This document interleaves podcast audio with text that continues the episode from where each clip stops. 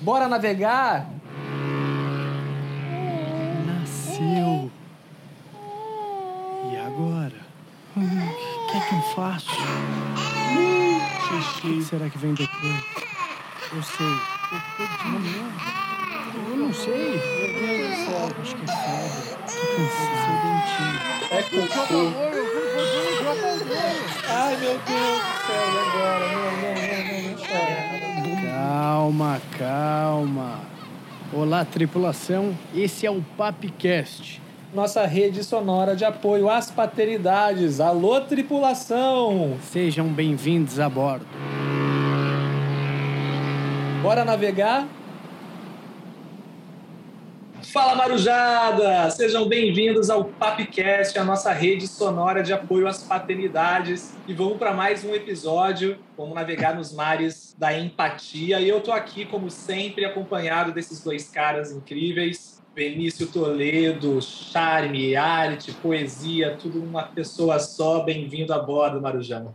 Alô, tripulação, já coloquei aqui o coletinho salva-vidas no Iroco, tô ajeitando aqui o coletinho da Yuna, é, meus filhos, o colete que é o colete da Kaspersky, que é responsável pela segurança aqui no, nos nossos mares. Bora navegar na empatia. Bora, bora. E claro, estamos aqui com a nossa bússola, o homem bússola do Papcast, Marinho Freire. Bem-vindo, mano. Seguimos juntos. Bom dia, boa tarde, boa noite, pessoal. Feliz por mais um episódio e vamos lá, né? O Vene sempre fala o nome dos filhos e eu nunca falo que pai sou eu. Então eu vou falar aqui, né? Tiago Cor, pai da Nalu, de cinco meses, pai da Yara, de cinco anos. E é isso, vamos que vamos. Já tô aqui sentindo o cheiro da maresia. E antes da gente começar a navegar pelos mares da empatia, vamos pro nosso momento Kaspersky. Fala aí, Léo. Fala pessoal, que bom estar de volta no Papcast. Você já se deu conta dos relacionamentos do seu filho ou filha no mundo online? Galera, é importante explicar para eles que não é uma boa ideia deixar que qualquer pessoa visite sua página nas redes sociais e poste comentários. Os amigos online devem ser escolhidos com o mesmo cuidado que na vida real.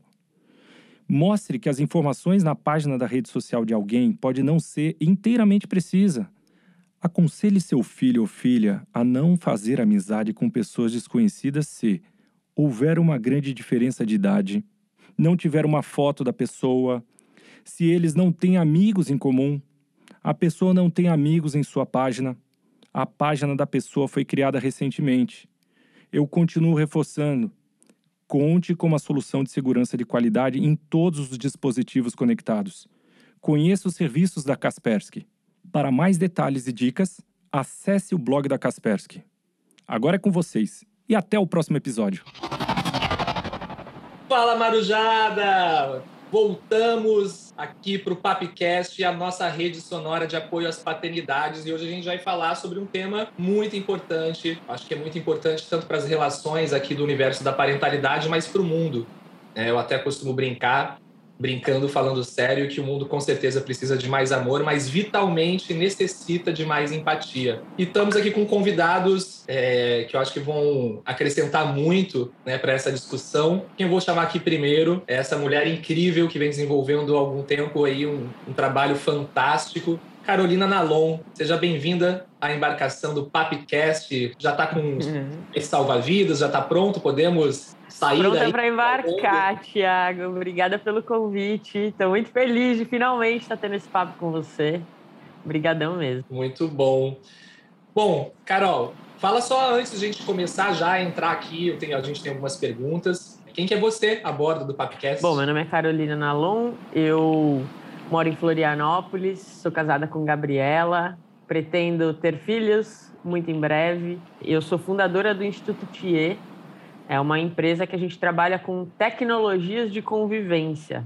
Né? Então, a gente, quando pensa em futuro, a gente pensa muito no avanço tecnológico, né? no sentido de como vão ser os carros, a geladeira fazendo compra sozinha, mas a gente pouco pensa em como a gente vai se desenvolver enquanto sociedade, como que a gente vai promover justiça social, como que a gente vai conseguir conviver na época da internet.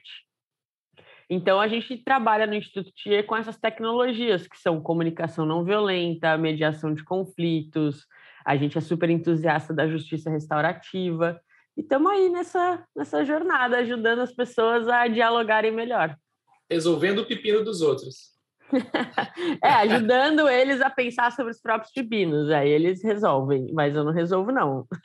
Já tenho muito pepino meu. Maravilha. Então vamos ver se você ajuda a resolver os nossos pepinos e da marajada que está nos, que tá nos ouvindo aqui, já que o nosso tema é empatia. E eu vejo o quanto isso ainda é complexo. Essa palavra, ela ainda acho que ela é muito subjetiva, é uhum. é complexa para uma parcela muito grande da população, ou ela é banalizada. Né? Qualquer coisa, ah, você só precisa ser empático. Afinal de contas, Carol, o que é empatia? Hum, muito bom. Bom, empatia é a nossa capacidade de se colocar no lugar do outro, de, e, e em alguns casos, literalmente sentir o que a outra pessoa está sentindo. Né? Então, a pergunta que nos leva à empatia é: o que será que essa pessoa está sentindo agora? E isso leva a gente para um outro lugar, porque imagina uma pessoa que vem e grita com você e fala, sei lá, sou egoísta, sou folgado, não sei o quê. Se você escuta só o grito e as palavras, eu acho que vai ser muito natural você querer se defender, se justificar, dizer para a pessoa não falar assim com você, quem é você para estar tá falando isso. Não, não, não. Quando você tenta escutar o que está além dessas palavras, você tenta, escuta o sentimento e se pergunta o que será que é importante para essa pessoa, então o que é importante para alguém que está falando você é um egoísta? Ela está achando que eu só penso em mim. Ah, então ela gostaria que eu pensasse nela também. E aí, em vez de simplesmente cair nessa armadilha de se defender, você olha e fala assim: cara, você está nervosa, está falando isso porque você está precisando de ajuda, você está se sentindo sobrecarregada. O que está rolando? Vamos lá. Talvez você quisesse que eu estivesse olhando para coisas aqui que fugiram da minha percepção. Então, você, com a empatia, a gente vai para um outro lugar porque eu estou tentando genuinamente me conectar com a experiência da outra pessoa. Agora, eu jamais vou ser a outra pessoa. Eu faço um palpite empático, eu checo com ela, né? Então a gente não pode achar que a gente sabe o que o outro está sentindo e dar um diagnóstico sobre o que o outro está sentindo e por que ele está sentindo isso, porque isso afasta a gente das pessoas, né?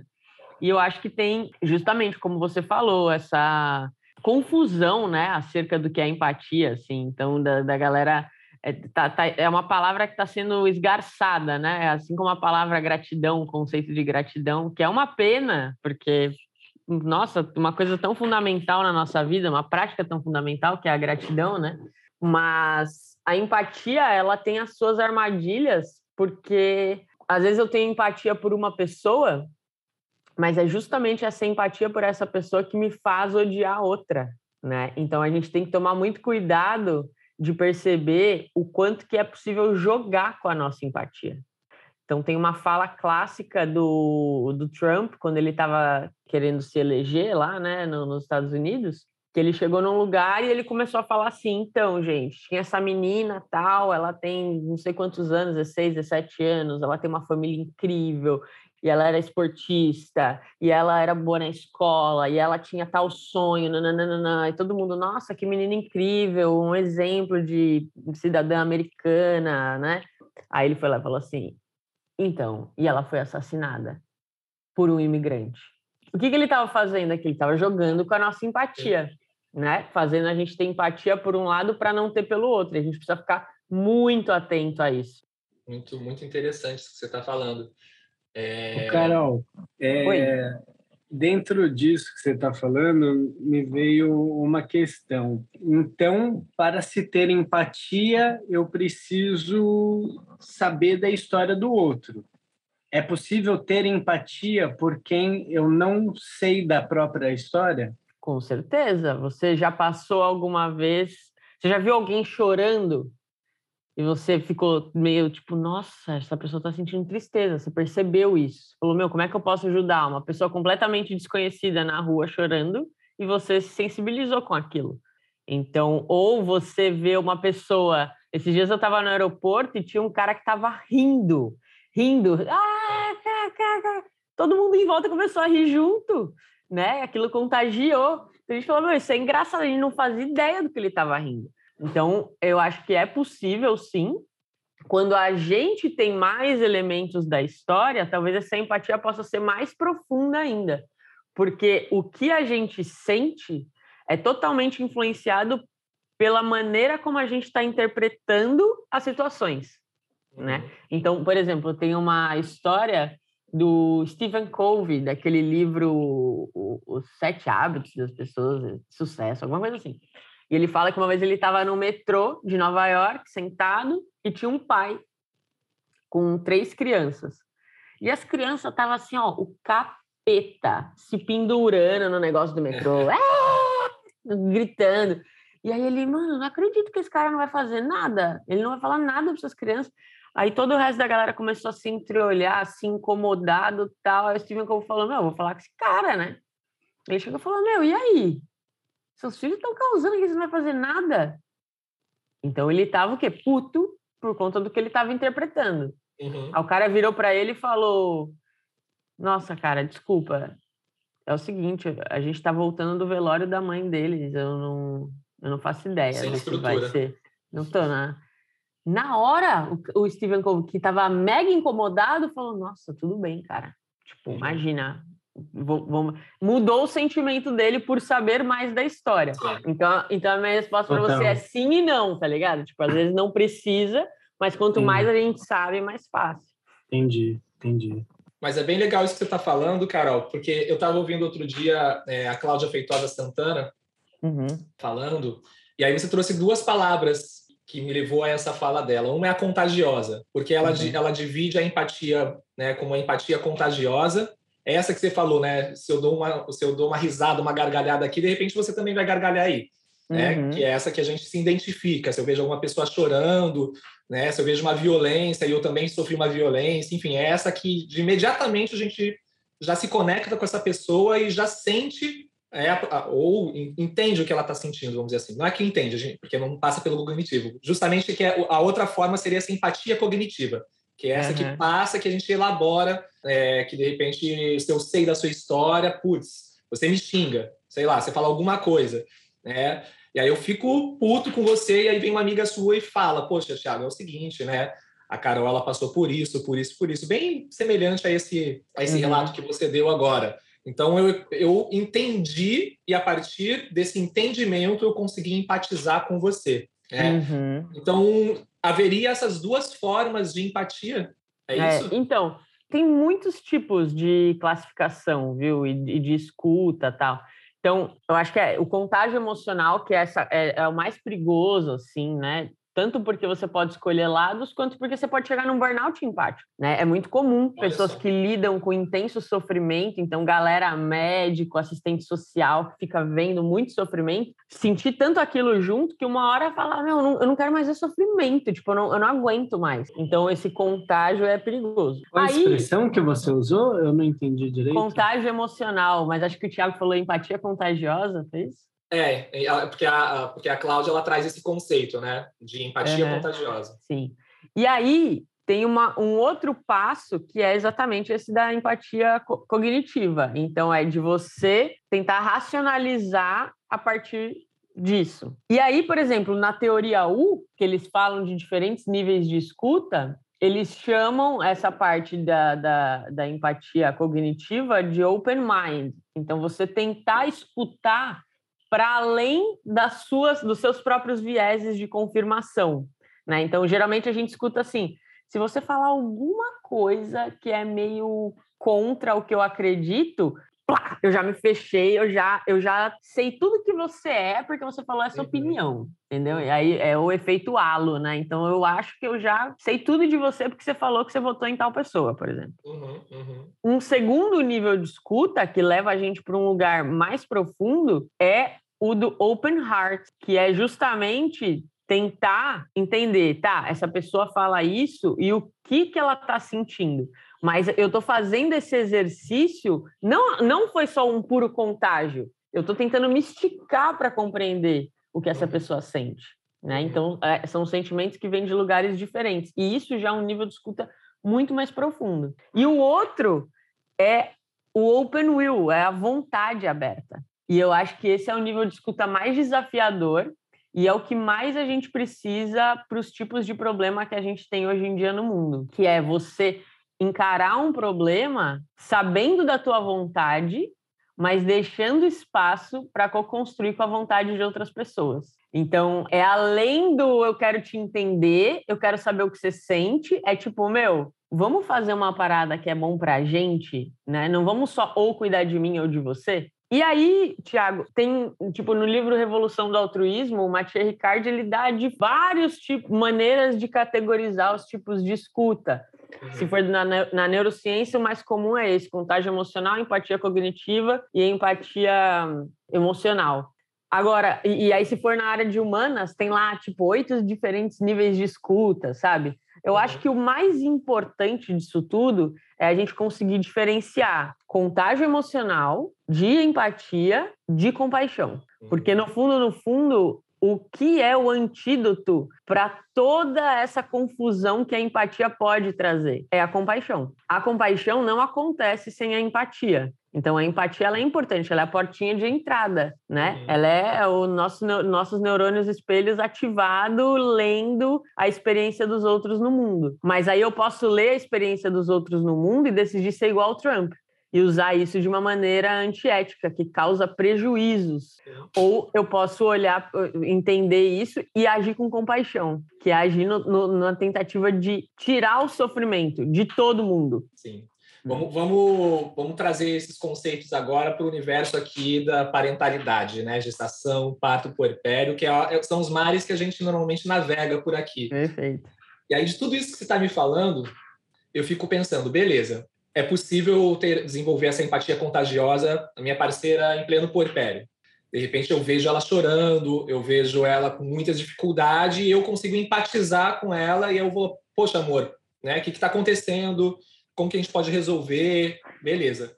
Agora, isso eu acho que vai até um certo nível. Por que, que eu estou falando isso?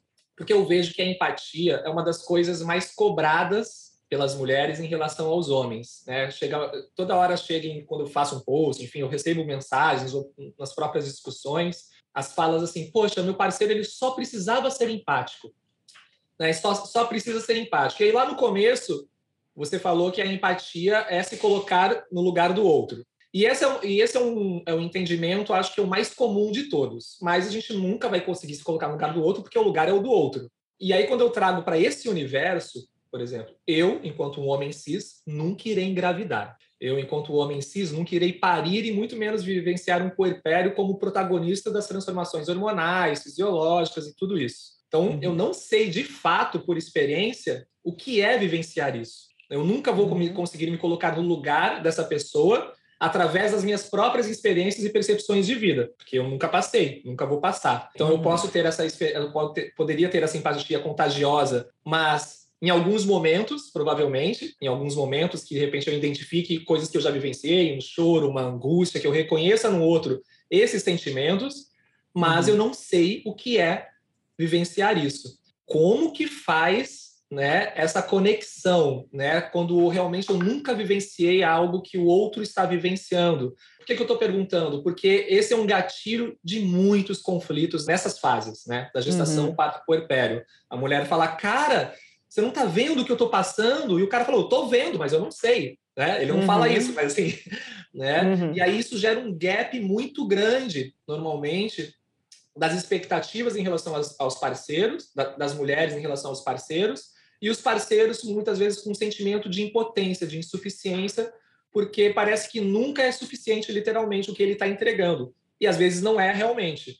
Mas uhum. por falta de empatia, pelo menos da, da percepção das mulheres por falta de empatia e dos caras de falar, meu, eu só consigo enxergar isso. Eu não consigo, uhum. não conseguindo enxergar além disso. Ou seja, Thiago. nesse caso, o conhecimento teria um papel muito importante, penso eu, né? É, alguma coisa, é uma coisa, inclusive, que eu falo, é, é um dos pilares que eu trago dos meus cursos, do meu trabalho, é o conhecimento vai ajudar, é uma ponte para a empatia, entendendo que a gente nunca vai conseguir estar no lugar do outro.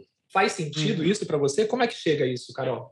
eu só queria incluir um, um, dado nessa observação que eu acho que é bem relevante, que é esse ponto que a Carolina tinha mencionado, que ela usou a terminologia lá que eu não vou saber dizer, mas é aquilo que quando alguém fala também te cria um bloqueio. Por quê? Porque você está numa, numa situação relacional. Então não é só a questão da empatia de compreender a trajetória do outro, a, a fisiologia do outro e aquilo, mas a partir do momento que a pessoa se sente sobrecarregada nesse lugar, ela já vai vir para você com uma demanda de, de assim, poxa, por que, que você não consegue ser empático, né?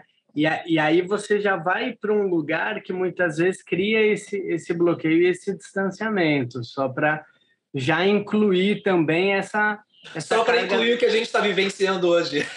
É, porque é, é uma, é uma carga dramática necessária que precisa ser considerada, porque senão parece que a gente consegue se distanciar da crítica que a gente está recebendo ali, né? E, ter, assim, essa, esse filtro distante. E muitas vezes não é, é, é mais complexo, né? Total. Então, é, eu acho que o que você está dizendo é que para além da experiência, que já é super desafiadora, porque é uma coisa que mexe hormonalmente né, com a mulher e o, o, pai ali também tentando entender o papel dele como pai. Tem a maneira como as pessoas se comunicam para conversar sobre essa experiência, que muitas vezes piora Exatamente. a experiência né? Exatamente. Teve algumas coisas que o Thiago falou ali que eu concordo totalmente. E eu gosto muito de vários posts que você faz, Thiago, que é para os homens tentarem imaginar o que pode estar tá sendo essa experiência de puerpério. Eu acho que esse é um passo super legal quando a gente está curioso pela experiência do outro. É, porque, essa, muito... porque acho que essa palavra, para mim, curiosidade, talvez seja um dos tijolinhos, vamos assim, mais importantes que a gente precisa encaixar no nosso dia a dia, sabe? De estar curioso, pelo menos, é, é, é o que me move, assim, né?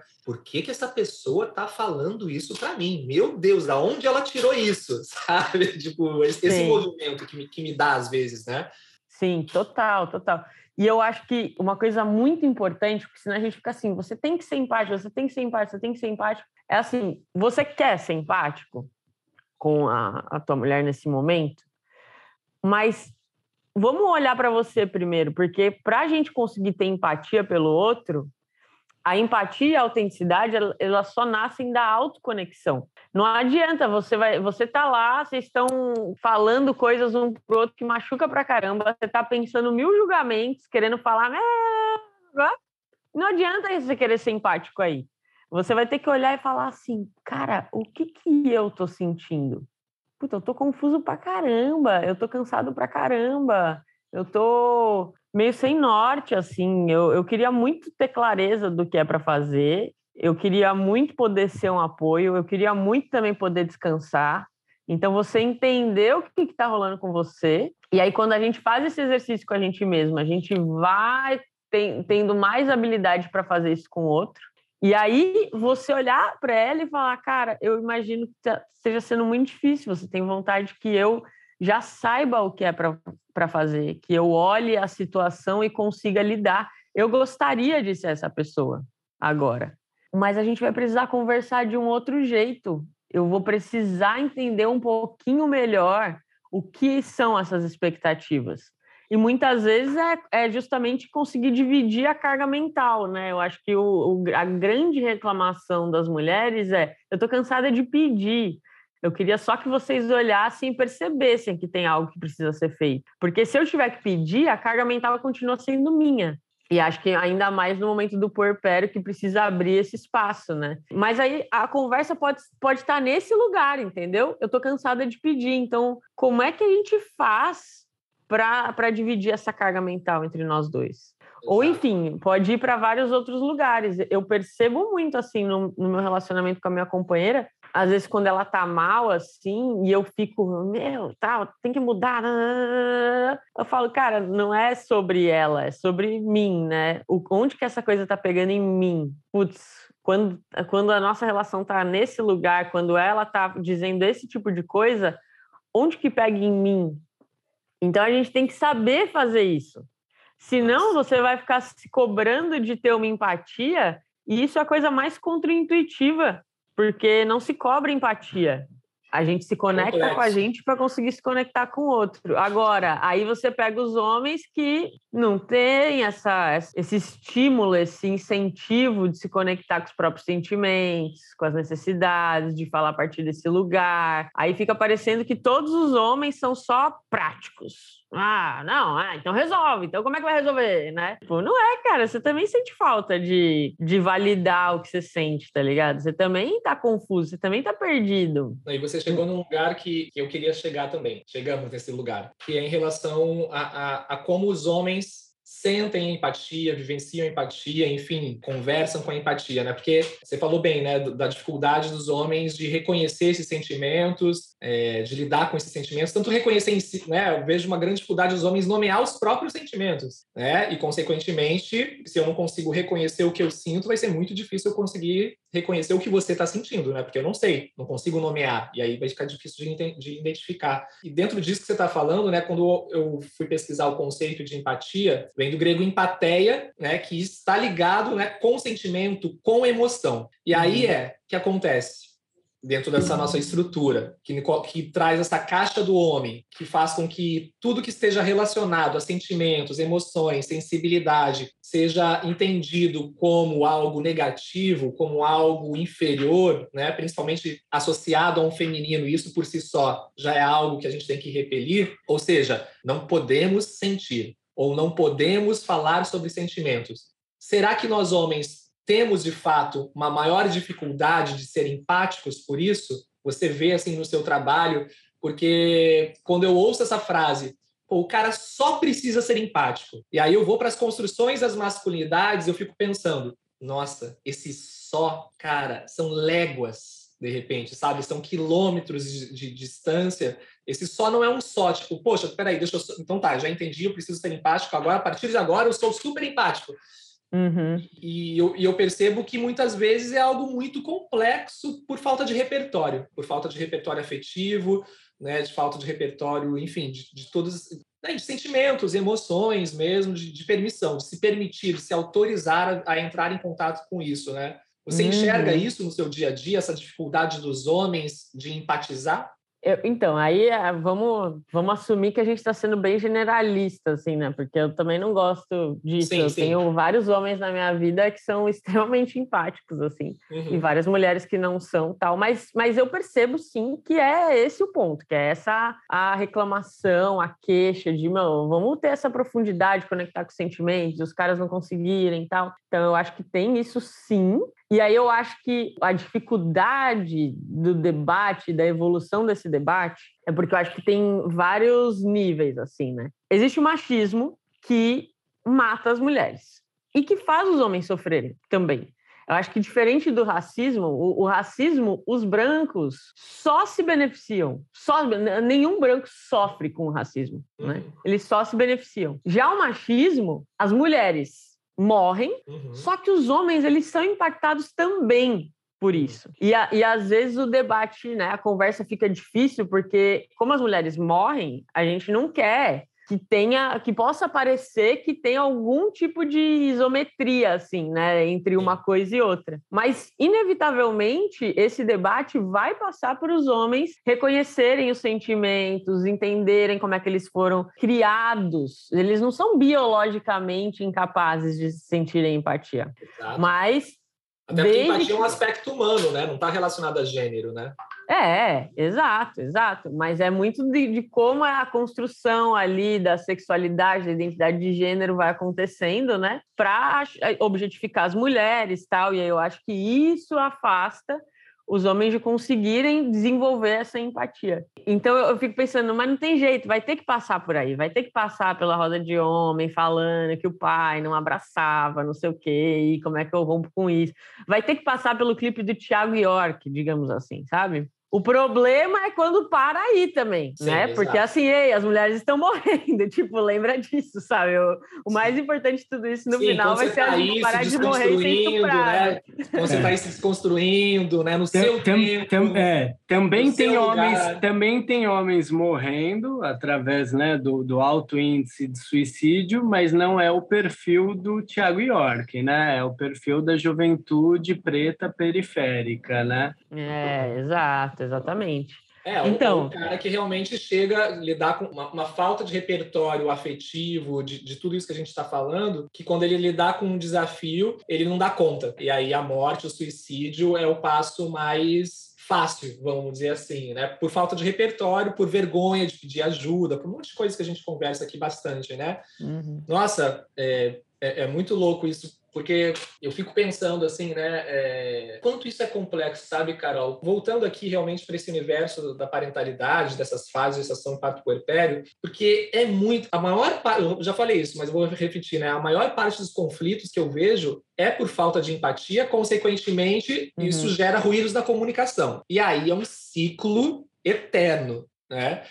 E uma das frases que daí eu ouço dos homens é a mesma coisa que as mulheres falam, né? Mas, poxa, por que, que ela não consegue empatizar comigo? Exato. Né? E aí, o que, que eu penso, né? E, e, a partir dos estudos, de ouvindo as mulheres, né? É porque, e aí é um, um outro lugar que, que eu quero chegar também, porque às vezes essas mulheres não têm energia. E por que, que eu estou falando isso?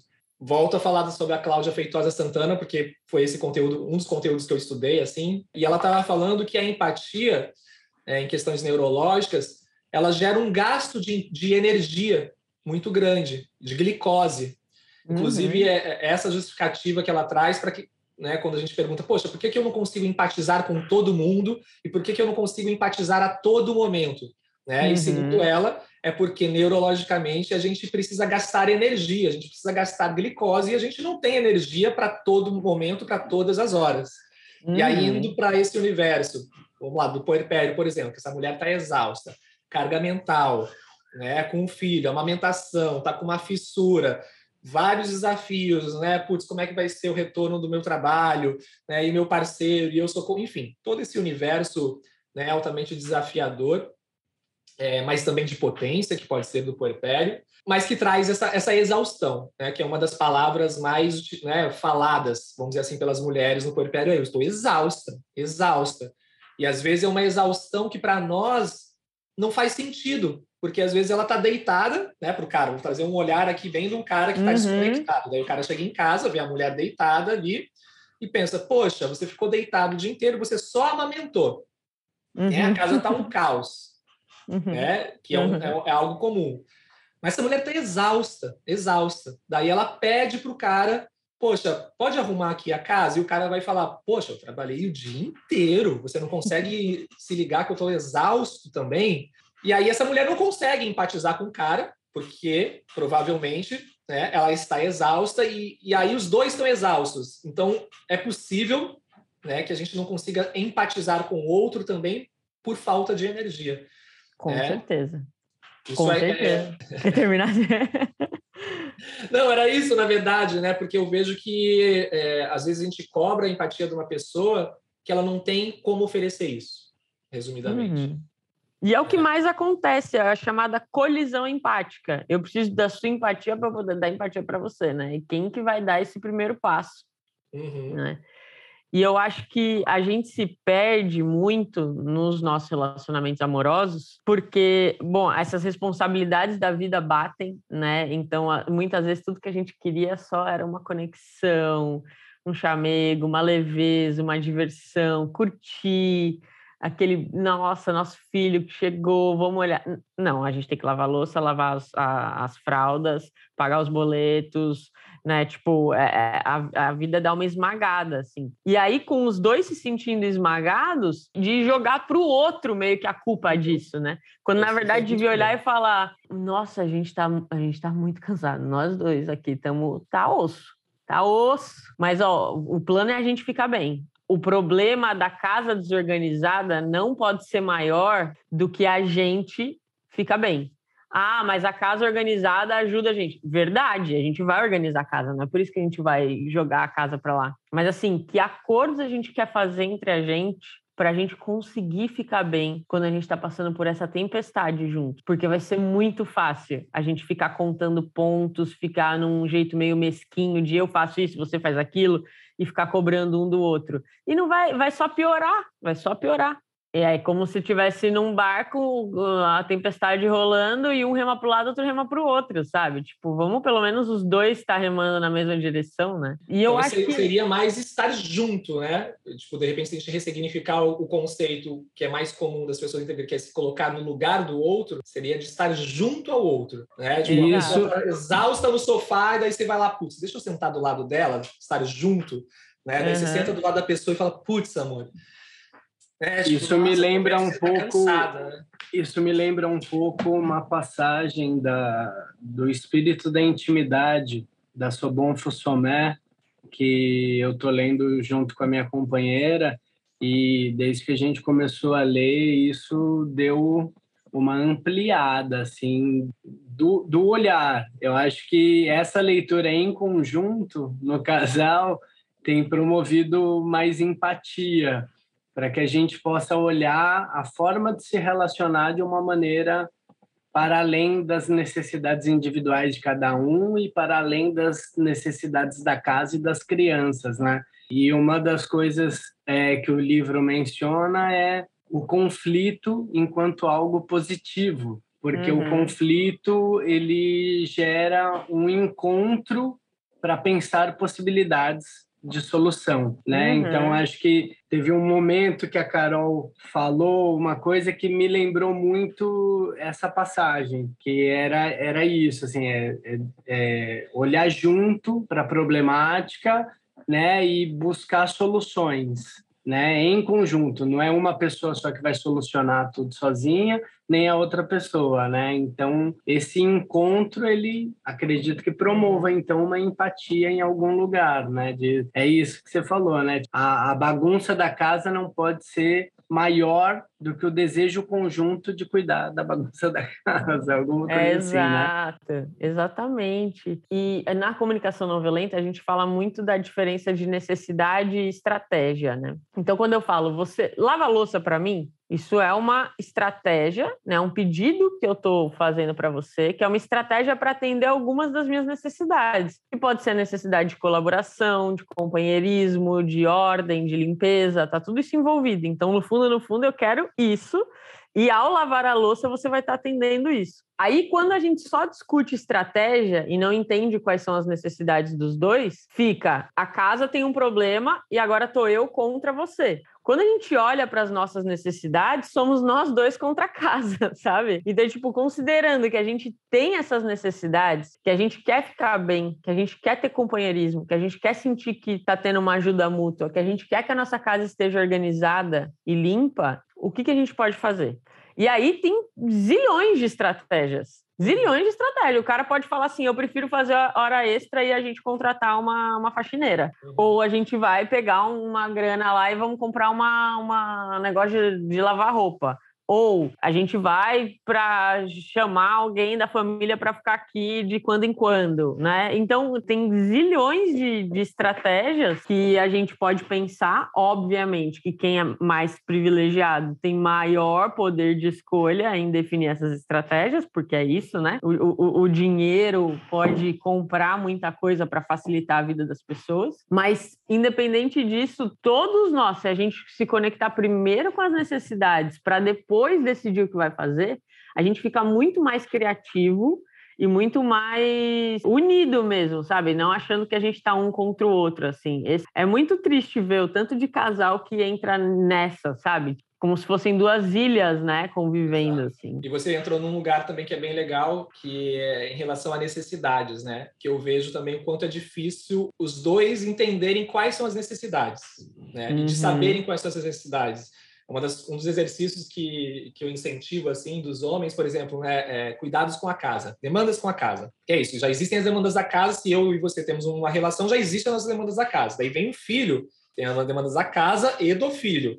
E hum. dessa mãe também, e desse pai. Hum. Então, e tudo com urgência, né? Que isso é o mais é. louco de tudo, né? Eu acho que o, o que traz a parentalidade, o, o, filho, né, ele traz uma coisa que, de repente, do nosso dia a dia, de famílias sem filhos, casais sem filhos, enfim, de pessoas sem filhos, não tem tanto, que é a urgência. Uhum, né? Tem um horário Temos, certo, assim, né? Gente, tem que lavar a louça. Não, não dá para ficar amanhã ou depois. Tem que lavar, porque senão depois eu não consigo mais fazer almoço, a janta, tem que esquentar a água, tem que ir lá e tá um caos e aqui vai entrar numa, numa roda Mas tem coisas, por exemplo, que eu não via de casa, uhum. tô falando, né? De necessidades, demandas da casa que eu não fazia, especialmente porque eu não enxergava. Não enxergava mesmo, e aí eu não fazia. E eu vejo que isso é algo comum dentro do, do, das dinâmicas familiares, né? Tanto que tem uma, uma dinâmica que eu, que eu incentivo né, para o casal fazer, para o cara propor, principalmente para o cara levar né, essa proposta. Amor, vamos fazer a lista de todas as demandas da casa? É maravilhoso. É. Porque quando escreve umas isso, 10, a mulher escreve umas 50, né? Tipo, é assim, normalmente é isso, né? Exatamente quando eu fiz esse exercício e depois comecei a colocar o tempo que gastava para fazer cada coisa, eu falei, meu, tipo Globo Repórter, o que come, né, onde vive, como, como, como, que, como que faz, como que trabalha, como que tem lazer. Entrar em contato, novamente, o conhecimento, né, que a gente está falando de conhecimento de onde nós estamos navegando. Uhum. Né? E eu bato muito nessa tecla do conhecimento, principalmente nesse momento, porque é um momento que a maior parte dos homens não sabe, tipo, não tem nenhum conhecimento. A gente não sabe nada de gestação, a gente não sabe nada de parto, não sabe muito menos de puerpério, a gente não sabe nada do início da vida. A gente, né, generalizando, né? Pelo uhum. menos não faz parte da, da formação dos homens entender isso. E ainda mais questões de casa. Uma parcela muito grande dos homens também foi distanciado desse cuidado de casa. Então, quando chega ali a urgência, né, as urgências da chegada de um filho, Cara, isso é uma bomba relógio diária, né, para uhum. esse para esse casal. E aí você falou uma coisa que é bem bacana que vai ao encontro que o Veni falou também, que é essa essa questão de de olhar para essas diferenças, né? De olhar para os nossos problemas, de identificar quais são os nossos problemas e a partir dessa identificação, pelo menos é, é um, um resumo que eu estou tentando fazer a partir dessa conversa, que a gente precisa identificar quais são os problemas que nós temos. Porque senão uhum. eu acho que a gente tem um problema, você acha que você tem um problema, e a gente fica nesse achismo, eu acho naturalmente que o meu problema é maior que o seu.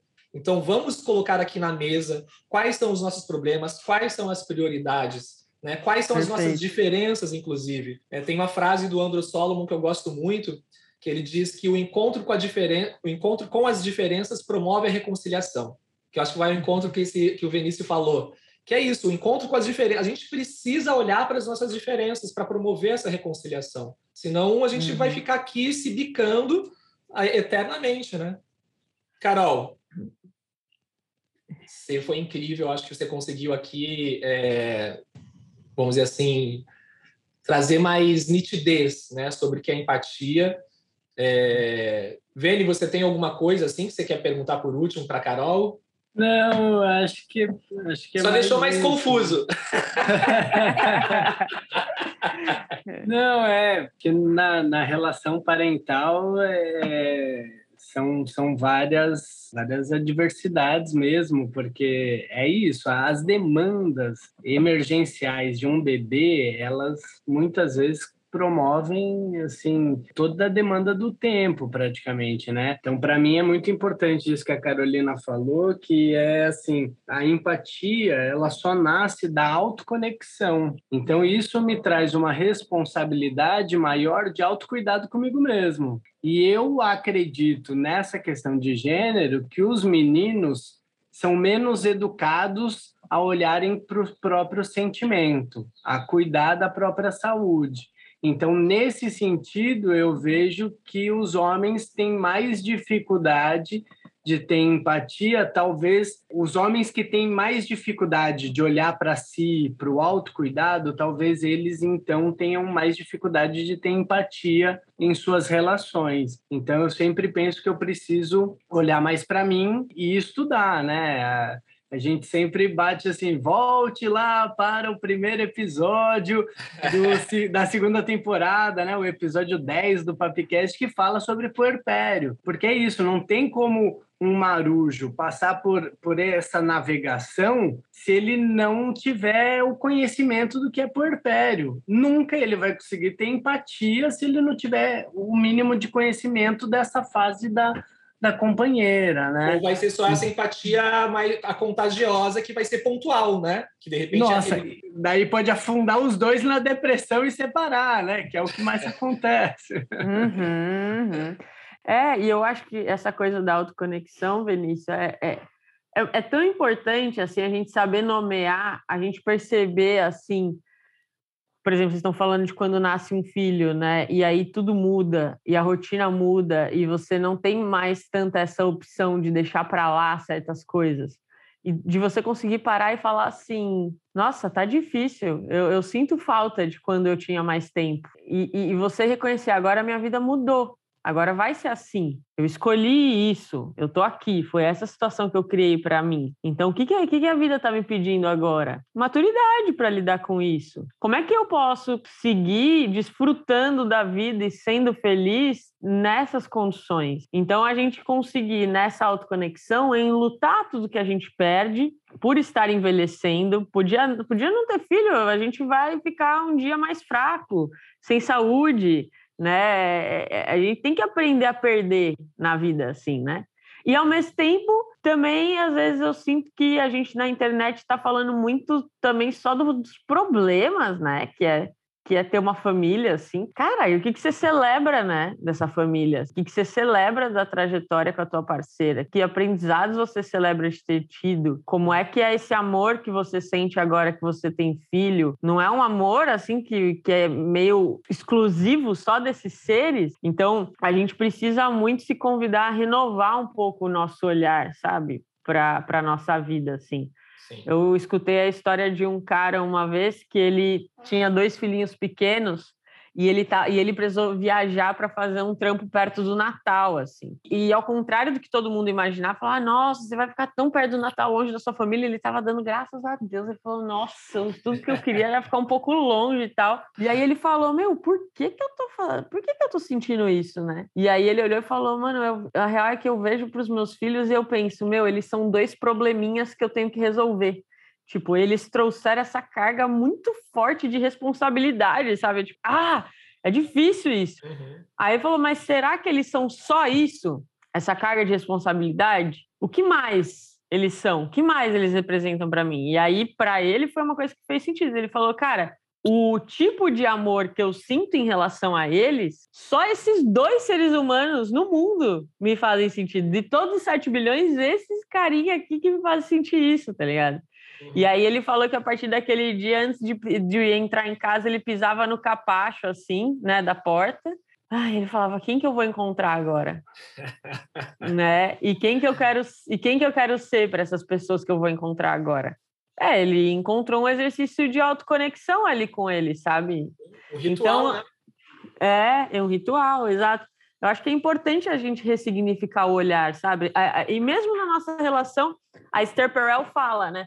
Ah, os casais, a gente sempre cai nessa coisa do tédio, do tédio, já sei tudo sobre a pessoa, tal.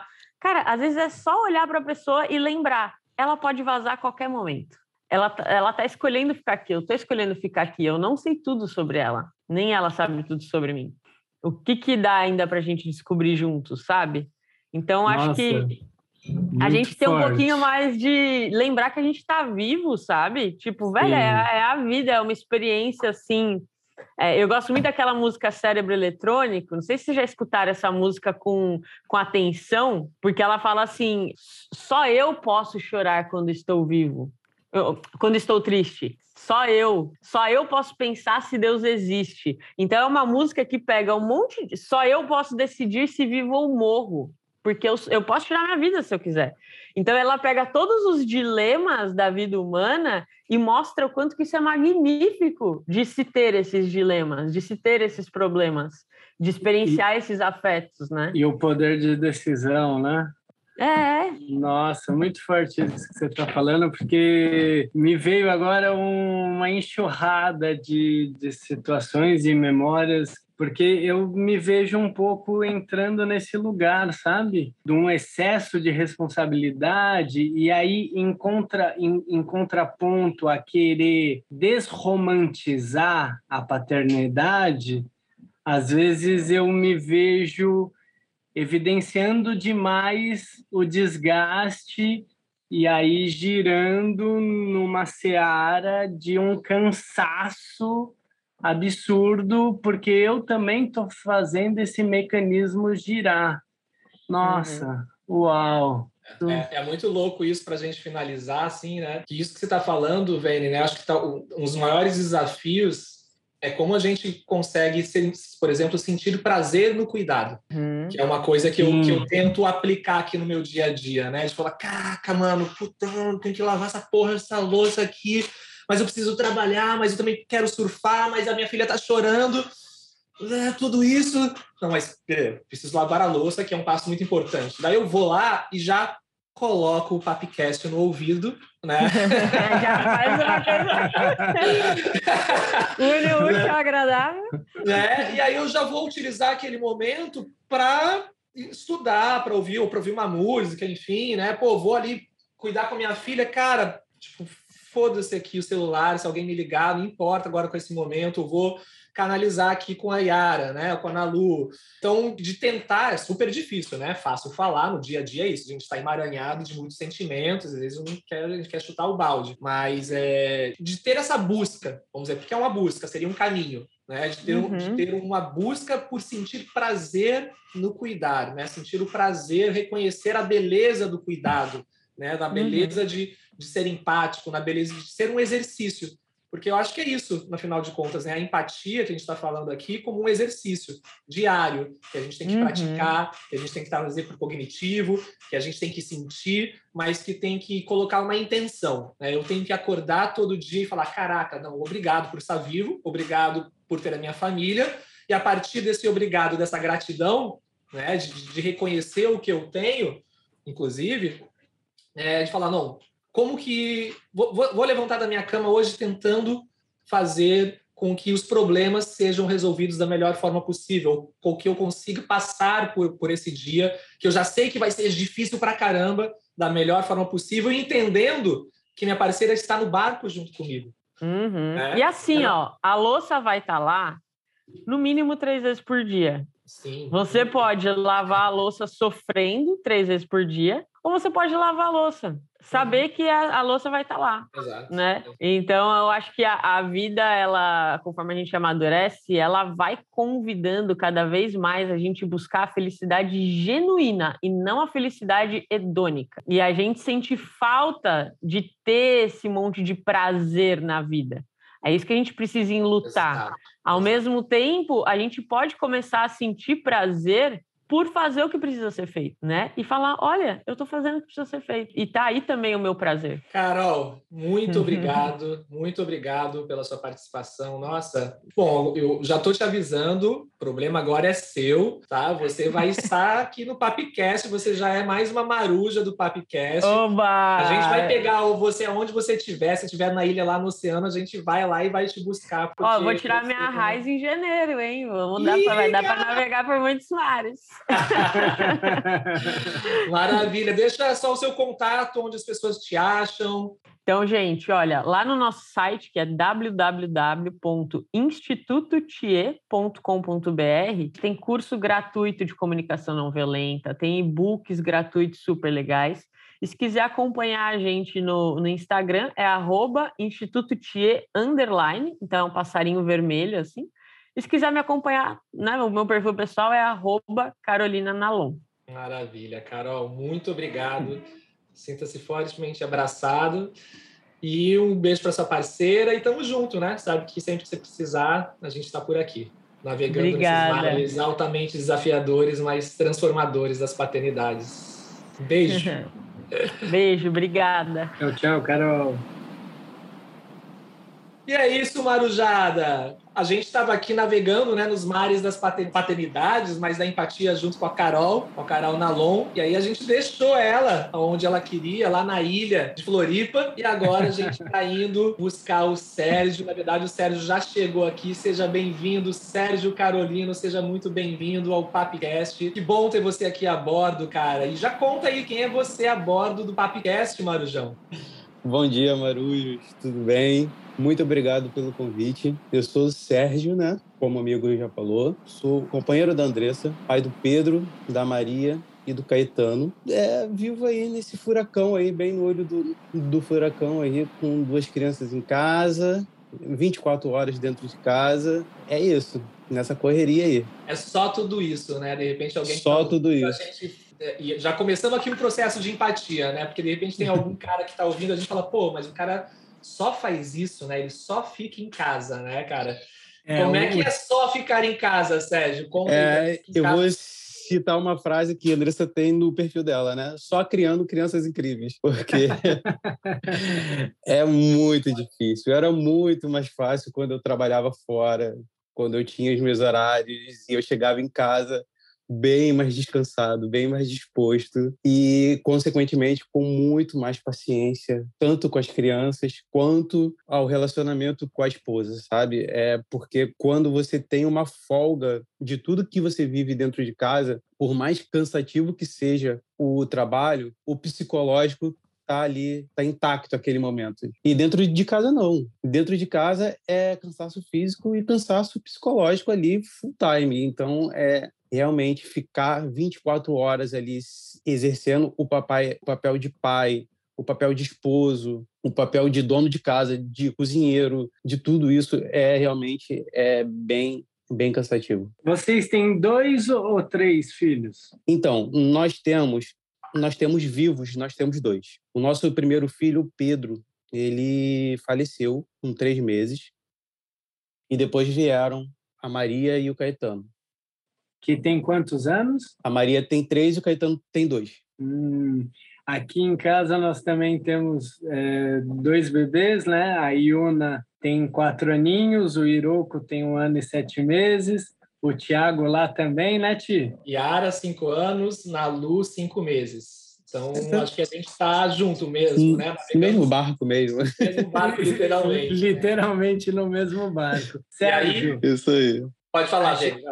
A gente aqui, é, inicialmente, né, conheceu aí, né, acho que tanto eu quanto o Tiago, o Marinho, né, na, na, nos estudos da paternidade, a gente acabou conhecendo ali a Andressa Reis, né, Sim. E, que promove ali muitos vídeos interessantes que abrem muitas reflexões, tem também ali uma relativa criticidade né, ao papel do, do pai. E aí, e aí a gente ficou muito interessado em, em querer olhar para esse pai, né, em querer saber desse Sérgio Carolino como que é não só estar tá nesses bastidores ali da, da ação é, intensa da Andressa Reis, que inclusive já tem mais de 200 mil seguidores, né? Como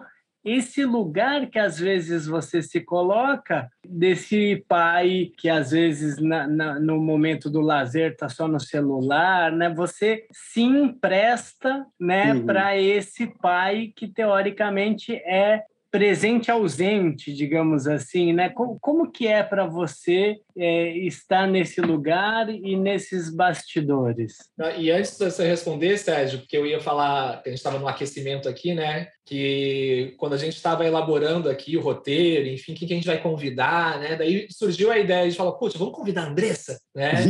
Ela fala disso, né? Pô, super bacana. Daí a gente começou, tá, mas, mano, e quem é esse cara que coloca.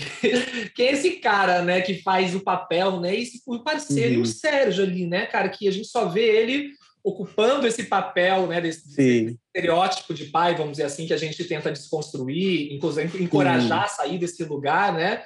Vamos falar com o Sérgio, cara, em vez de falar com a Andressa, né? Porque a Andressa é isso, ela tá já na mídia, todo mundo. Eu até falei aqui antes, né? A Andressa é a, a, porta-voz das, das mães exaustas, né? E o terror dos pais, né?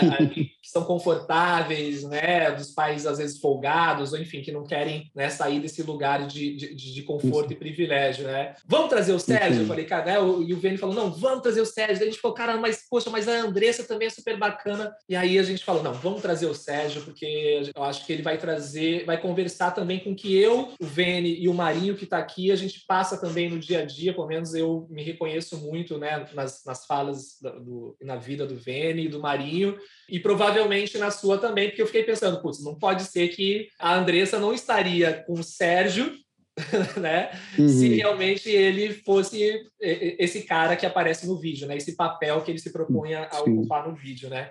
Então, mas vai lá, responde aí o Vene, porque, cara, então, aí, então, cara, eu sou o cara que virei o chato do rolê, porque eu sou o cara muito, assim, eu preciso de terapia para me controlar em relação aos cuidados dos meus filhos e até os cuidados da Andressa. Muito antes dos filhos, eu já tinha um cuidado com a Andressa em si que já era uma coisa fora do normal, sabe? Eu sou meio pai da Andressa, meio pai da minha mãe, sou meio pai. Então, quando vieram as crianças, eu precisei de terapia para deixar que eles sejam criança. Então, assim, ah, se eu ver, se eu via a Maria Antônia correndo, eu falava, não corre. Aí a Andressa vira para mim e fala assim, mas como assim não corre? Ela é criança. Então, assim, o excesso de zelo em tudo acaba que às vezes faz com que eu perca a mão em deixar com que meus filhos sejam crianças. E sempre foi assim. Então, assim, quando vieram a, as crianças, eu virei o pai chato. Eu virei o pai que, é, se alguém vai dar alguma fruta, eu iria ver se o corte estava certo, porque eu tenho medo que ela engasgue. Se alguém fa fala alguma coisa, eu sou o cara que corta aquela fala, porque eu acho que aquilo não é bacana falar para uma criança. Eu sou o cara que chega para a sogra e fala coisas que a sogra não vai gostar de ouvir e, e acaba criando uma situação chata porque eu não quero que seja feito ou falado alguma coisa para os meus filhos. Então, assim, a maioria das coisas de pais que a Andressa posta e a gente vê, 99% não sou eu. Mas são coisas que me incomodam porque são coisas que são usadas para comparar ao pai que eu sou. Tipo, é, a, a gente estava em uma reunião entre amigos e tinham pessoas que não eram pais, tinha eu e a Andressa e tinha outras pessoas que eram pais que, que estavam com os próprios filhos e é, criança sendo criança ali e tinha um pai que tratava a filha dele sempre com chantagem. Ó, se você não fizer assim, a gente vai embora. Se você não fizer assado, a gente vai embora, tal. E eu tratava a, a Maria Antônia da forma que a gente acredita mais. Eu ia lá e perguntava e pedia, pedia de, de novo, mostrava como que deveria ser e na conversa tudo e dava para ver que o nosso modo era mais cansativo, e o resultado era basicamente o mesmo, porque ele fazia chantagem com a filha dele, e daqui a pouco a filha dele estava fazendo a mesma coisa, e eu tratava minha filha com mais respeito, e daqui a pouco ela estava fazendo a mesma coisa. Por quê? Porque no, elas são crianças e a idade delas ainda não tem capacidade neurológica. Esse processo. Oi? Capacidade neurológica para processar a mesma informação, né? Isso daí. Só que no final veio esse outro rapaz que não é pai e falou: Ah, muito bacana, fulano de tal do seu modo de criar sua filha. Quando eu tiver minha filha, eu vou criar dessa forma. E passa aquela impressão toda de que, tipo assim, cara, ou seja, o cara está achando que eu sou um merda de um pai, né? E eu fico realmente bem chateado. E aí eu acabo que muitas coisas eu vou propondo a Andressa e juntos a gente vai formando essas ideias para fazer os vídeos. Então, assim, é, eu faço esse papel do pai, pai presente e ausente, muitas vezes com a vontade de dar o recado também, sabe? Então, é isso daí que eu, que eu que acredito. Isso, cara, que legal você fazer isso, porque, tipo, era uma dúvida minha, né? Se você participava, por exemplo, também da criação do roteiro dos conteúdos. Né? Participo. Isso, se isso era uma coisa que vinha de você também, né? Se, se, é, se era também uma, um incômodo seu. Porra, e muito legal. E deixa eu te fazer uma pergunta, cara. A gente estava falando de empatia, né? Você acha que as pessoas têm mais dificuldade de empatizar com você do que com a Andressa, por exemplo? Cara, então, com a Andressa é sempre maior. Não tem como.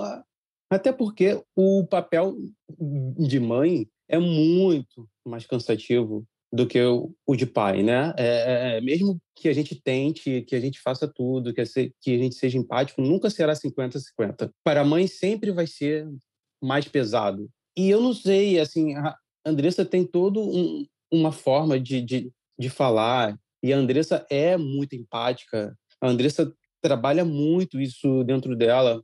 Eu cresci muito por conta da Andressa, que a Andressa praticamente, é, eu acho que, que se ela fala alguma merda algum dia assim no, no, na, na internet, as pessoas gostam tanto dela que vão lá falar com ela com carinho, Andressa, não é assim, não é assado, tal, não sei o quê, porque ela não tem haters. Então, assim, né, ela é muito raro vir uma mensagem sem empatia para ela, sabe? Eu acho que as pessoas pensam dez vezes antes de enviar alguma mensagem para ela. Acho que justamente pelo fato de toda a mensagem que ela passa, que o Instagram dela é um abraço, né? Então acaba que as pessoas já recebem tanto abraço dela que se forem para fazer um, uma crítica a ela, vão com carinho, sabe? Então eu acho que é natural que sejam mais empáticas a ela do que a mim. Bom, é.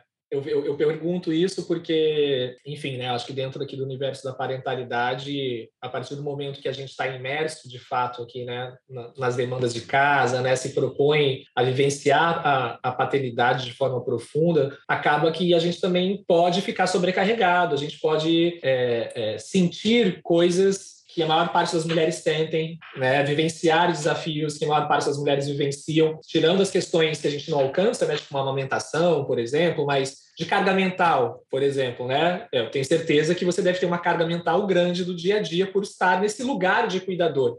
Que eu acho que é isso, né? Quem ocupa esse lugar de, de cuidador acaba vivenciando coisas semelhantes, né? independente do gênero, né? independente do gênero. Mas eu vejo assim o quanto acaba que, mesmo para nós, eu falo nós aqui porque eu vejo realmente diferente, né? Que eu pelo menos tento ocupar esse lugar, vejo em você, vejo no Vênia o quanto às vezes é difícil, aí eu falo, vou falar de mim, tá? Por exemplo, da, da minha parceira conseguir empatizar com, com o que eu estou vivenciando.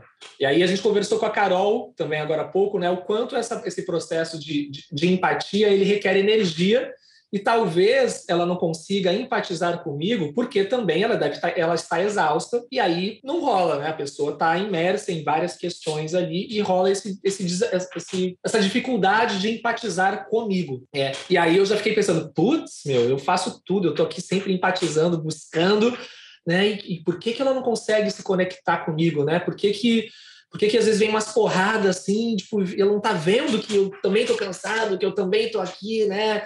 E aí a minha, a minha questão é como que eu falo sem parecer vítima, né? Sem parecer tipo, putz, né? Tipo, lá, porra, você não tá olhando aqui o meu lado, né? E agora você tá reclamando aí de barriga cheia, olha só o que eu tô vivenciando. É, e eu vejo que isso às vezes é difícil, cara, sabe? De, de equalizar, de, né, de, quando os dois estão cansados. Rola esse, rola esse cenário aí dentro da sua casa também? Às vezes cara, então, você querer uma empatia, essa empatia não vir, por exemplo? Então, esse que é o lance. Eu não sei se é a Andressa, mas aqui dentro de casa, sempre que eu acho que eu estou muito sobrecarregado, e eu sempre estou muito sobrecarregado, quando eu paro para pensar, ela está muito mais sobrecarregada que eu, entende? E é natural que a gente vá acumulando esses sentimentos. Poxa, caraca, eu fiz isso, eu fiz aquilo e não tenho um reconhecimento e agora eu tenho que fazer isso, eu já fiquei com as crianças. Aí eu paro para pensar, ela fez isso tudo e ainda amamentou e não dormiu direito. Então acaba que, assim, sempre que eu paro para fazer esse cálculo, ela está mais sobrecarregada que eu. Então, às vezes, eu sinto mais essa cobrança em relação à família e amigos do que dela em si. Porque a, a gente, como casal ali, somos só nós dois, de adultos, um é para raio do outro. Uma hora vai dar o choque. Uma uhum. hora a gente vai ter que sentar, conversar, pôr a conversa em dia e recomeçar ali, ali os dois para a gente ter um novo gás. Mas vai ter um amigo que vai falar, pô, cara, você só, só vive com essa cara de cansado. Uhum. Vai ter alguém que vai falar, não, mas o fulano é pai de três e não tá assim igual você. Mas não sabe que fulano trabalha, chega do trabalho, vai à academia e a esposa dele está muito mais sobrecarregada que a minha sabe? Uhum. Então, assim, eu vejo muito isso fora de casa. Dentro de casa, a cobrança da, da Andressa, eu preciso, sim, ser, ser, é, é, ser muito mais do, do que eu sou hoje. E quando eu penso que eu estou sobrecarregado, que eu vou dar uma olhada, que eu vou pensar melhor, ou então que eu falo alguma coisa para ela em, em algum momento de muito cansaço e a gente pega e para para conversar, eu vejo que eu estou muito cansado, mas ela está muito mais que eu. Interessante. E, e você sente uma uma cumplicidade nesse lugar, assim, porque é isso, né? Você está dando a, perspectiva de perceber o próprio cansado e de olhar para a companheira e ver o cansaço dela. Isso, Mas você é o rei da empatia, Sérgio.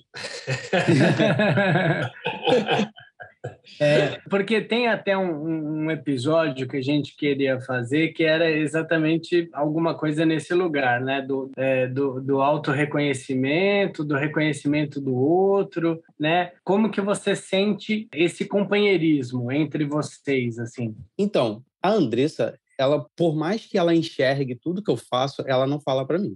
Ela não, não, não, raramente ela vai falar, ai, você fez isso, obrigado, não sei o que, não sei o que lá. Não, ela trata mesmo como se eu estou fazendo meu papel, é meu dever, e eu faço e tal, e eu vou fazendo. Então, assim, eu não espero um reconhecimento falado dela, porque realmente isso é, é uma coisa rara de acontecer, sabe? Mas, às vezes, é, é eu, eu, eu, pego ela me defendendo para a família dela, que a família dela é, não está acostumado com esse formato de pai, sabe? Vem de um, um patriarcado militar, onde os homens estão acostumados a fazer as coisas que a sociedade destinou ao homem e as mulheres o que a sociedade destinou às mulheres, esse patriarcado. E aí nós fomos a revolução, né? Eu e a Andressa.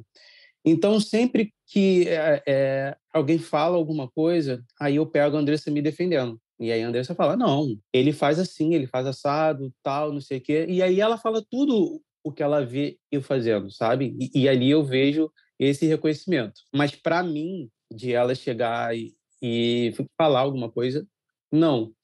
É, ela não, não, não, não, não, não me parabeniza em nada, até porque não é, não é esse o motivo, né? não, não é motivo para se parabenizar, uma vez que, que eu estou fazendo a minha parte. Mas ela, mas quando há algum assunto com outras pessoas, ela ali eu vejo que ela enxerga assim que eu faço a minha parte e me defende ali com minhas dentes. E eu fico sim é, orgulhoso e sinto ali a, a empatia ali, tanto que que esses dias mesmo a gente estava conversando uma DR justamente pela minha falta de comunicação não violenta. E a minha fala foi: ah, não, mas, mas você tem. É justamente isso, que ela tinha mais empatia com outras pessoas do que comigo. E não é. É que a gente é para-raio um do outro ali. E eu sou a pessoa que ela pode ser totalmente transparente e se expor e ser, ser vulnerável. E é isso que vai acontecer, né? Vocês trouxeram, vocês trouxeram um ponto que é um dos possíveis episódios, né, que a gente fala, né, se a gente está em tempo de, de, reconhe de, reconhecimento ou a gente ainda está em tempo de reparação, né? E conversando com os homens nas rodas paternas, nos cursos, enfim, até no próprio Instagram, né, uma vez eu fiz um texto que, que reverberou muito nas pessoas, que é essa questão do reconhecimento, porque eu, principalmente com a Yara, né, a nossa primeira filha, cara, chegou um momento que, que eu me vi fazendo as coisas em busca de reconhecimento. Né? Consciente inconsciente, mas assim, eu tava ali dando o meu máximo e a minha impressão era, cara, ela não tá vendo o que eu tô fazendo, né? Ela não tá vendo. Será que ela não vê, né? Será que, que, que acontece, né, cara? Porque nunca vem um elogio, nunca vem um putz, que massa, né? E eu vejo que isso acaba sendo um, um, um padrão muito comum, né? É, uhum. Nesse universo da parentalidade, de ambas as partes, a mulher né, se, se, se, vê também uma necessidade de ser reconhecida enquanto mãe, mas o reconhecimento é muito pelo reconhecimento da exaustão, né? De ser é, é, tipo, você não está enxergando do que eu estou cansada, você não está enxergando que eu estou com uma fissura no peito, você não está enxergando que eu estou aqui não estou dormindo, né? É, e, e, o homem, muitas vezes, é, pô, você não reconheceu que eu lavei a louça? Né? você não reconheceu que hoje eu varri o chão? Você não reconheceu? É, e, e eu vejo que são buscas de reconhecimentos distintos e o meu reconhecimento que eu estava buscando era como se fosse uma afirmação mesmo de, de, de existência dentro daquela nova configuração familiar, vamos dizer assim, né? Tipo, caraca, agora a atenção da minha parceira é só para minha filha, é, e eu estou fazendo aqui já mais do que a maior parcela dos homens fazem, vamos dizer assim, e ela não valoriza, que é uma outra palavra muito utilizada, né? Putz, a minha parceira não me valoriza, ela não valoriza o que eu faço, né? Hum. É, você, você, sentiu isso já, Vênia? Alguma coisa assim nesse sentido? E você também, Marinho, vocês querem falar? Depois a gente passa aqui para o Sérgio, porque eu vários momentos, principalmente da Yara, agora ainda vem, confesso que muitas vezes me vem, né? Principalmente pelo fato de estar muito próximo de você, Sérgio. Eu fico praticamente 24 horas em casa também, né? fico muito mais em casa e que me leva à conclusão de que quem o lugar de cuidado é invisibilizado, né? De quem ocupa esse lugar, mas volta para essa questão do reconhecimento. Eu queria saber de vocês, né? Se vocês sentiram a mesma coisa que eu também, assim, em algum momento. É que para mim pega alguns pontos, né? Que é o, primeiro é, é, o lugar da obrigatoriedade, né? Então as demandas das crianças e as demandas da casa eram obrigatoriedades da mulher, né? Tipo da mãe e, e e, então, é, ela fazia as coisas e você não tinha o reconhecimento disso, enquanto um benefício da família, né? No caso, então, você não reconhecia isso, você não reconhecia isso, você não elogiava, tipo, obrigado por... por, por não, não, eu, eu, digo a, eu digo a sociedade como um todo. Eu, ah, tá. de, de, quem, assim, sempre que ela fizer a comida, nossa, eu vou, eu vou agradecer, eu vou elogiar, é, sabe? Toda demanda. Hoje fui eu que dobrei roupa, ontem foi ela, pô, obrigado por ter dobrado, sabe? Tipo, é, a gente sempre tá nessa, nessa troca de reconhecer o que o outro tá fazendo. Eu acho, na minha opinião, eu acho isso importantíssimo, porque é isso, a gente não ignora o que o outro está fazendo. Eu acho que, que esse lugar do reconhecimento, na minha opinião, eu vejo como muito importante. E eu sou ator, eu trabalho com teatro. Tipo, imagina, você fez um trabalho artístico, você foi lá no palco, você apresentou, terminou a apresentação, ninguém bateu palma. Nossa, nossa, você vai se sentir o cara mais frustrado do mundo, sabe? É, é, é maravilhoso receber as palmas, né? É, uma, é, é um rito, né? É uma satisfação ali. E eu acho que eu acho que, que, que não é nesse lugar do ego, ai, valores, né? Tipo, ai, eu tô egóico, porque. Não, mas é no lugar do cuidado mesmo. Pô, obrigado, pô, fez um café para o outro, sabe? Não sei o que tal. Então, eu, eu acho que, que esse lugar, e isso é, é interno, isso não precisa ser publicizado, isso não precisa estar tá no Instagram, isso não precisa estar para a família. Isso ali, ó, no dia a dia, é, para mim, é muito importante que, que alimenta esse cuidado, esse respeito, né? Tipo, então, aqui em casa, assim, é, funciona um pouco por aí, eu acho importante. Seria tipo uma manutenção de, de, dessa empatia, porque, querendo ou não, é um reconhecimento diário, um exercício diário, né? De fazer essa manutenção empática, né? Por que, que eu estou perguntando isso também, Sérgio? Porque você trouxe o oposto, né? De, uhum. né, a gente faz aqui, né? Eu, eu, não recebo esse reconhecimento no dia a dia, né? E o Vene, por exemplo, já já, já acha que tem que ter esse reconhecimento e de ambas as partes, tem que ser um ciclo, na verdade, né? Sim. A questão que eu vejo é que a gente está falando de, de opostos aqui praticamente, né? No, no Vene, o exercício é vamos um reconhecer o, o, trabalho do outro e vocês, tipo, na dinâmica de vocês, tipo, não, poxa, a gente está fazendo aqui, estamos no nosso corre, cada um está fazendo o seu papel, então a gente não precisa aplaudir porque é isso. Então, no nosso corre a gente tem que fazer, né? Isso aí. Eu vejo aqui em casa, assim, aqui em casa a gente não tem isso, obrigado por isso, ou obrigado aquilo, mas a gente tem o nosso termômetro, sabe? Assim, é, é meio assim, quando tudo está funcionando certinho, a gente está fazendo a nossa parte, um faz um café para o outro, um prepara o sanduíche do outro, é sempre um, um beijinho, um carinho, um abraço, não é verbalizado, mas é tudo com ato e tal. E as crianças dormem, a gente tem o nosso momento, a gente fica abraçadinho, a gente conversa sobre o dia, sobre as crianças e tal. Eu acho que o reconhecimento é dessa forma. Uhum. Quanto o quando um está desgostoso com o outro, a gente já reconhece o ao contrário. Falta aquele abraço, falta aquele sorriso, falta aquele carinho a mais. É uma cara emburrada. Um não procura o outro à noite ali para tentar namorar, né? Eu digo tentar porque com duas crianças, uma que, que acorda de meia meia hora, é só tentar às vezes, né? E... A tentativa já é o maior prazer, né? Isso aí. É, a, a gente vê que alguma coisa está errada. E aí a gente vê, chama o outro, conversa, pergunta o que está acontecendo, a gente expõe e resolve para recomeçar ali e voltar a esses, o chamego todo. Então, é justamente isso. É, não existe algo ver, verbalizado. Ah, muito obrigado por você ter marcado a consulta com o pediatra. Ou muito obrigado por você ter marcado a vacina. Obrigado por ter fe... é, obrigado por ter feito o almoço. Não. Uhum. Ah, eu almocei ali, achei uma delícia, vou lá e dou cheirinho, tal, não sei o quê. Aí à noite às vezes falo, ah, nossa, aquele arroz estava ótimo, mas nada muito obrigatório ou muito claro. A gente não existe isso. Tanto quanto está acontecendo coisas boas, quanto coisas ruins, sabe? Uhum. Então, a...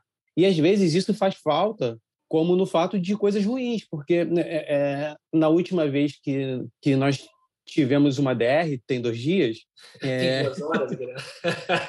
Eu cheguei para ela e eu falei assim, cara, poxa, por que, que você não fala na hora que que está acontecendo o que você não gostou, que eu me corrijo ali, eu vejo o que, que eu posso fazer, a gente já, já conversa. E ela fala, tá, mas é porque eu evito de desgaste às vezes. Então, assim, tanto para coisas boas e coisas ruins, a gente vai acumulando e vai, vai transparecer na, na forma que um vai tratando o outro, uhum. entende? É, e é muito legal isso que vocês estão falando, você e Vênia, assim, porque me vem muito é, em relação à, linguagem, né? Porque acaba sendo a linguagem, vamos dizer, como se fosse a linguagem do amor, né? É, o, o Vênia e a Vanessa provavelmente sentem, dentro da dinâmica familiar deles, que esse reconhecimento mútuo é algo importante e vocês já, já buscam esse reconhecimento de outra forma, não é verbal, né? É nesse cheiro, é nesse abraço, né? Nesses intervalos das demandas que vocês, vocês procuram isso.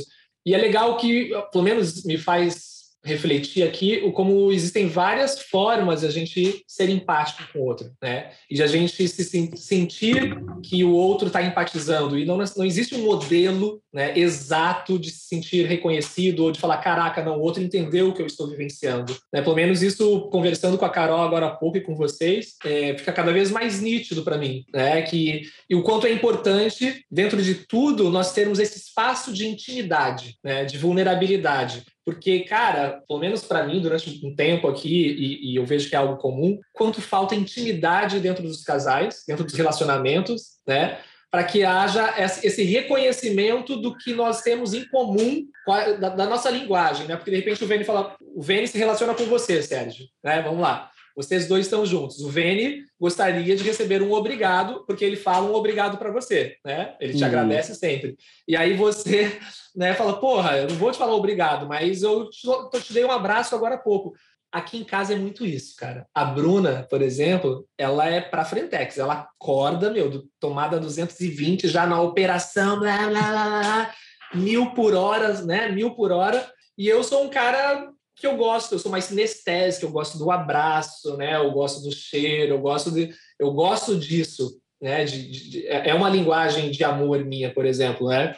Naturalmente, muitas vezes dá um descompasso, né? De falar, porra, né? Meu, você tá saindo de casa, nem me deu, nem me deu um beijo, né? E aí eu já cobrei muitas vezes ela sobre isso, por exemplo, e ela fala, cara, tipo, você não, não cuida, né? Ou você não vê que eu também estou fazendo isso, né? Você não, não reconhece que eu estou dando o meu máximo.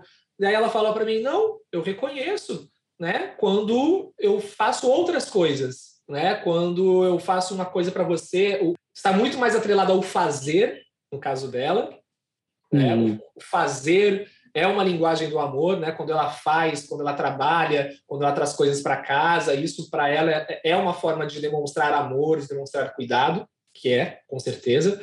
Mas meu dia a dia ali eu ficava atrás, né, desse, desse desse cheiro. E, e, e, é muito louco isso, porque quando a gente cai na empatia, ela tem essas camadas. Ela tem essas camadas da expectativa né, que eu tenho em relação ao outro, né? Cara, poxa, eu só queria ser elogiado e ela não tá me elogiando. Putz, então ela não está me vendo, então ela não está empatizando comigo. E ela cobra tanta empatia, mas ela não empatiza comigo. Durante muito tempo foi um sentimento meu, assim, sabe? Tipo, cara, meu, ela não vê que eu estou dando o meu máximo, tá? E sempre vem cobrança, e sempre vem cobrança, e sempre vem cobrança. É, e, e eu estou dando o meu máximo. Eu falava para ela, eu juro, amor, eu juro que eu tô dando o meu máximo. Só que às vezes o meu máximo e talvez o máximo dela era insuficiente para tudo isso que a gente vivencia, né, cara? E é muito louco porque da minha parte sempre foi uma busca muito grande por essa empatia igual a reconhecimento. Eu sempre fiz essa confusão muito grande, né? De empatia igual a reconhecimento. Para mim foi difícil é, é, é, desvincular naturalmente a empatia, porque a pessoa pode estar preocupada com o outro, mas ela não está batendo palma, por exemplo. Né? E em vários momentos eu queria essa palma. Então, enfim, estou desabafando aqui com vocês também, que faz parte, uhum. né? do, do Papcast, a gente, a gente falar, nos, nos vulnerabilizar mesmo, né? E... Tiago... Pode falar. Fala, sinto, sinto que estamos, estamos chegando, eu já estou vendo um pouquinho ali de, do Porto, talvez para o Sérgio finalizar aí a, essa maravilhosa participação. Em relação à paternidade, Sérgio, teve um momento que você falou ali de uma relativa dificuldade né, com, com, com, com as crianças em, em algumas situações. E com a Carol, é, ela mencionou mais no finalzinho, né? Essa questão de que o nosso trabalho, né, de paternidade com as crianças também parte de uma empatia, né, de olhar ali para a necessidade da criança. Para a gente finalizar, Sérgio, o que você acha que mudou na sua paternidade ali? O que, que você acha que você já foi de uma forma e percebeu que precisava mudar e, e mudou? Então, é, é justamente foi quando eu passei a olhar mais para as crianças usando a neurocompatibilidade, sabe? Porque o que muda mais assim foi quando a Andressa me apresentou o formato da neurocompatibilidade e eu passei a olhar mais as crianças com mais mais empatia. Por quê? Porque antes eu achava, ah, não, eu já falei que, que não é para ela fazer isso e ela está fazendo isso, só pode ser para me testar. E quando você tem o conhecimento e você sabe que a criança ainda não está neurologicamente formada para certas questões, você entende que ela está fazendo certas coisas por ela ser criança. Ela está fazendo algumas coisas porque, para a idade dela, isso é o normal. E você já começa a ter mais empatia em relação a isso. E aí você ao invés de perder a, a paciência e gritar e tal, não sei o quê, você pega, para e pensa, não, espera, é, ela não consegue ainda, deixa eu ver aqui uma outra forma de fazer isso, deixa eu dar uma outra opção de brincadeira, deixa eu levar ela para extravasar um pouco no quintal, e aí a gente consegue um gás a mais ali para para não se estressar tanto e não estressar mais a criança que no, no, no fim ela não não é a, a que menos sabe o que está acontecendo. Muito bom. Né? Voltamos Muito bom. então para o conhecimento, né, cara? Acho que pelo menos conhecimento é a base. Eu estou saindo desse episódio com essa certeza, né? O quanto hum. nós precisamos ampliar o nosso repertório sobre onde nós estamos navegando, né? Que mar é esse, né? E quem está navegando com a gente é. nesse mar, né, cara? Eu preciso, eu preciso, saber. Eu preciso saber quem que é, o que, que a minha parceira está vivenciando. Eu preciso minha primeiro preciso saber quem é a minha parceira ou quem quem é o, quem ela se tornou, né? Entendendo que a gente está em plena transformação ainda mais depois dos filhos, né? Quem é essa tá. mulher agora? Quem ela se tornou? Quem são Isso os meus? O que eles estão vivenciando? Essa fase agora, introdução alimentar, mano, introdução alimentar, mês que vem. Aqui já começa, né? Se eu não souber nada de introdução alimentar, cara, tipo, vai ser um caos. Ou a minha parceira vai ficar sobrecarregada, alguém vai dar ruim. Então, conhecimento, ele, pelo menos eu saio desse, com esse sentimento, que é algo que já estava forte em mim, mas só reforçou, o quanto o conhecimento, ele também ele é a ponte para empatia. É a ponte para empatia. Cara, e aí eu entro nisso, que eu vejo que é muito importante aqui a gente ver, tem quatro pais que estão conversando sobre isso. E quando eu vejo o meu perfil, que eu tento muito escrever para pais, para homens, e eu vejo que 90% é consumido por mulheres, uhum. por mães, eu vejo o quanto é importante a gente passar essa informação para os pais, porque acaba que é a, a sociedade é tão machista que poucos são os pais que se interessam por esse conhecimento. Uhum. E aí acaba que você vai ver o pai, ele, é, é, ele ainda é visto ainda como o cara que tem que ser o provedor, que não pode faltar nada dentro de casa, não pode é, deixar de pagar o plano de saúde, tem que trabalhar e arrumar dinheiro, isso, aquilo. Mas o cara, às vezes, ele não sabe o que é um corte BLW, ele não sabe é, quais são as vacinas que o filho já, já tomou e, e precisa, quantas gotas de, de, de, remédio.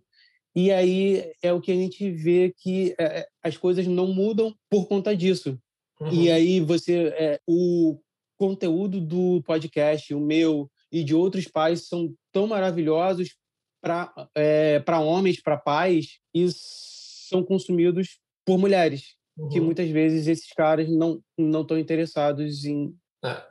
nessa informação. Então eu acho muito importante a gente ter esse momento e a gente tá repassando para outros amigos aquele grupo do futebol jogar um vídeo desse lá, sabe? Porque é, é, é, a gente ainda vive na cultura ainda de consumo de mulheres de biquíni e futebol, sabe? E, e, e, essa parte é muito mais importante porque a gente só vai mudar a sociedade assim Sim. se a gente começar a espalhar esse tipo de, de informação, sabe? Tá navegando contra a maré, né, cara? Navegar Isso contra aí. a maré, literalmente. Ó, Sérgio, eu quero ter você perto de mim daqui para frente, viu?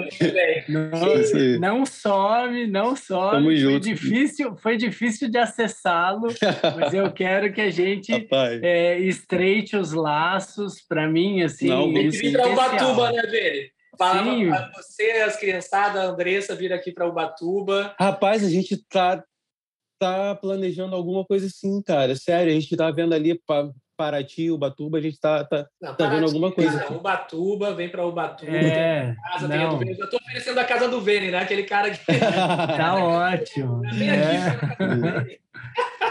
Ah, bacana, gente, cara. A bacana. gente se acorda. Vamos fortalecer essa rede mesmo. O Tiago tem o projeto Homem Paterno aí, que tem muitos pais envolvidos. E acho que a gente tem que é, se conectar, né? Esses uhum. pontos aí, sua literatura, sua arte, seus depoimentos, né? Para a gente fortalecer aí essa nau paterna. Claro, claro, vamos sim. É... Isso, galera. Terra Vista! Caramba!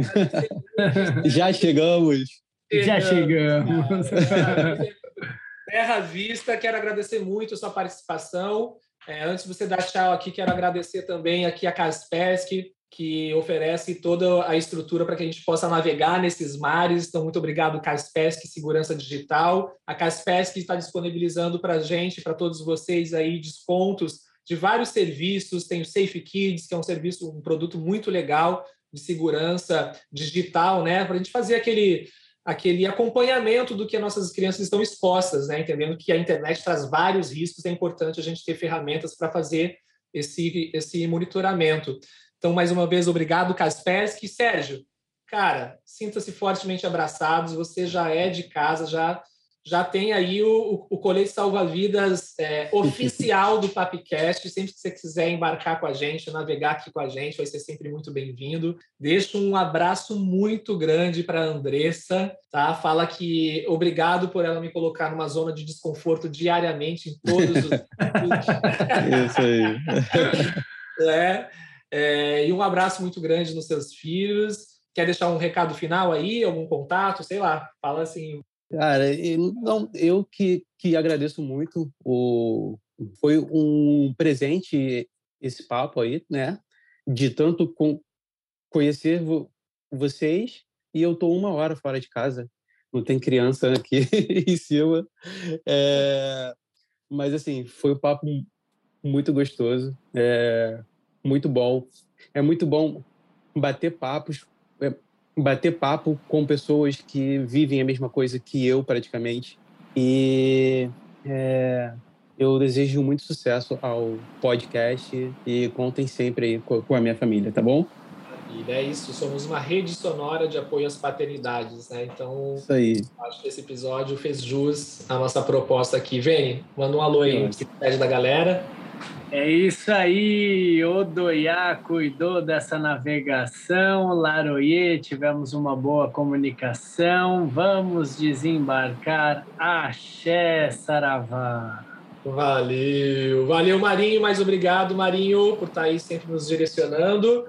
E semana que vem a gente tá aí com o SAP, galera. Não deixam de ouvir o SAP, mandem seus depoimentos, mandem seus relatos. Né? Quanto mais histórias a gente tiver para compartilhar, melhor. Vamos dar cores né, para esses episódios. E é isso. Sintam-se fortemente abraçados. Sigam o Papicast, sigam o Homem Paterno. Tamo junto. Abraço.